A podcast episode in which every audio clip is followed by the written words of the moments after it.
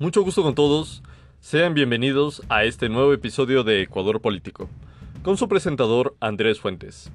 El día de hoy vamos a estar analizando todo lo que es temas de actualidad en referencia a lo que son gobiernos seccionales y la emergencia sanitaria del COVID-19. Por supuesto, esto en referencia a la corrupción que ha existido en tantas contrataciones y que se lo ha evidenciado en los medios de comunicación. Así que acompáñenme amigos. En lo que va del 2020, en 72 días, del 18 de marzo al 29 de mayo del 2020, los gobiernos autónomos descentralizados son el sector que más ha utilizado recursos para la emergencia del COVID-19. En lo que va de esta emergencia sanitaria, lo que dan de datos del Servicio Nacional de Contratación Públicas, se ha usado un total de 146,6 millones de dólares para combatir al coronavirus. Por supuesto, de este porcentaje de dinero que se acaba de indicar de esta cantidad, los que más han utilizado ha sido el sector de los gobiernos autónomos descentralizados, los cuales los componen los municipios, prefecturas, gobiernos parroquiales. Y que por supuesto estas entidades han utilizado un 73,9 millones de dólares en contratos por la emergencia sanitaria, lo que da a entender un uso del 50,44% del monto total que se acaba de indicar hasta el momento. Pero, además del monto contratado directamente por los GATS, cabe recalcar que también existen las empresas públicas que dependen directamente de los GATS en cuanto a economía y lo administrativo directamente. Estas empresas han contratado por un monto de 5,3 millones de dólares, y sumándole lo anterior vendría a representar un 54% del total de las compras del Estado. Ahora la pregunta es, ¿cuántos o cuáles GATS compran más? El Ecuador tiene un total de 1.067 gobiernos autónomos descentralizados, que están conformados por 23 prefecturas, 221 municipios o alcaldías y 823 gobiernos parroquiales. De este número, el 40% ha hecho contrataciones en lo que va de la emergencia, el 78% de las prefecturas, el 76% de los municipios y el 30% de los gobiernos parroquiales. Como habría de esperarse, obviamente, los gobiernos que más han utilizado recursos han sido los municipios de Guayaquil y de Quito, adicionalmente de la prefectura del Guayas y el municipio de Daude, por obviamente las afectaciones que han habido por parte del coronavirus en el país y especialmente en estas zonas. También hay que analizar que obviamente se ha delegado por parte del gobierno central, en este caso del Ejecutivo y directamente por parte de Lenin Moreno, a los gobiernos descentralizados todo lo que es las facultades para, para cambiar los semáforos de un color rojo, amarillo o verde, dependiendo cada uno de los gobiernos autónomos y de sus decisiones que tomen dentro de los mismos. Esto reportándolo obviamente al COE Nacional de Emergencias. Ahora, respecto a esto, hay que analizar que evidentemente los gobiernos autónomos descentralizados han tomado mayor participación y con ello han existido compras de pruebas rápidas y PCR para detectar el COVID-19, insumos médicos y de bioseguridad, entre otras cosas. Lo que resulta descarado de todo esto que se está indicando hasta este momento es que hayan existido tantas empresas y tanta corrupción por parte del Estado al haber hecho tantas compras públicas con sobreprecios y que se hayan comprado tanto lo que es mascarillas, guantes, insumos, batas para los médicos que son tan necesarias y que han existido sobre precios del 50, 100, 200, 300% y resulta increíble pensar eso, que en plena emergencia sanitaria hayan personas que tengan tan horrible la conciencia para estarse llevando el dinero de las personas que tanto lo necesitarían en estas circunstancias y que realmente las ayudas no llegan a las personas que en realidad no lo necesitan por culpa de estas personas que se están llevando el dinero en tantos millones de dólares y en tantos contratos que han existido hasta este momento.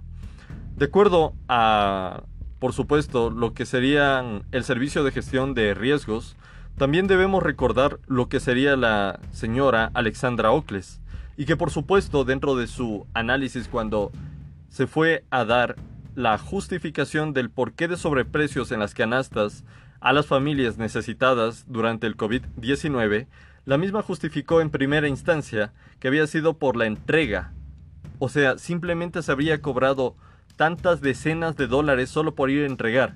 Y después, posteriormente, cuando se lo llamó a justificar, había indicado que el tallarín era sin gluten ¿Se imaginan una justificación de que había existido prácticamente el sobreprecio de todas estas canastas porque eran fideos sin gluten? ¿Habían escuchado a alguien algo tan ridículo, tan tan desgraciado en este país como no hay forma de llamarlo de, de otra manera? Es increíble, causa indignación. Tanta gente que necesita ayuda y esta gente justificándolo de una manera injustificable en este país. Por supuesto, habría que indicar que la Fiscalía y la Policía han allanado inmuebles en cuatro, en cuatro lugares de la capital, en Quito, supuestamente por sobreprecios en la compra de 100.000 pruebas de detección del COVID-19 en la alcaldía de la capital, motivo por el cual se desvinculó a varios funcionarios de la alcaldía, incluyendo a su titular de la salud del municipio, al señor Lenin Mantilla. Habría que recalcar que, por ejemplo, en este caso, en estos tipos de delitos de corrupción contra el Estado, contra todas las personas, porque este dinero es público, no se lo debería tocar. Y resulta increíble que la jueza Daniela Camacho no haya mandado la orden de prisión preventiva en contra de Alexandra Ocles con todas estas pruebas que se han evidenciado por medio de redes sociales y que obviamente en la televisión común y corriente no sale ni en las radios porque se encuentran directamente coaccionadas por parte del Estado en caso de que se les pueda quitar también lo que son frecuencias. Esto es un trato que ya se ha dado por mucho tiempo en el país y que es sobreentendido que suele suceder normalmente.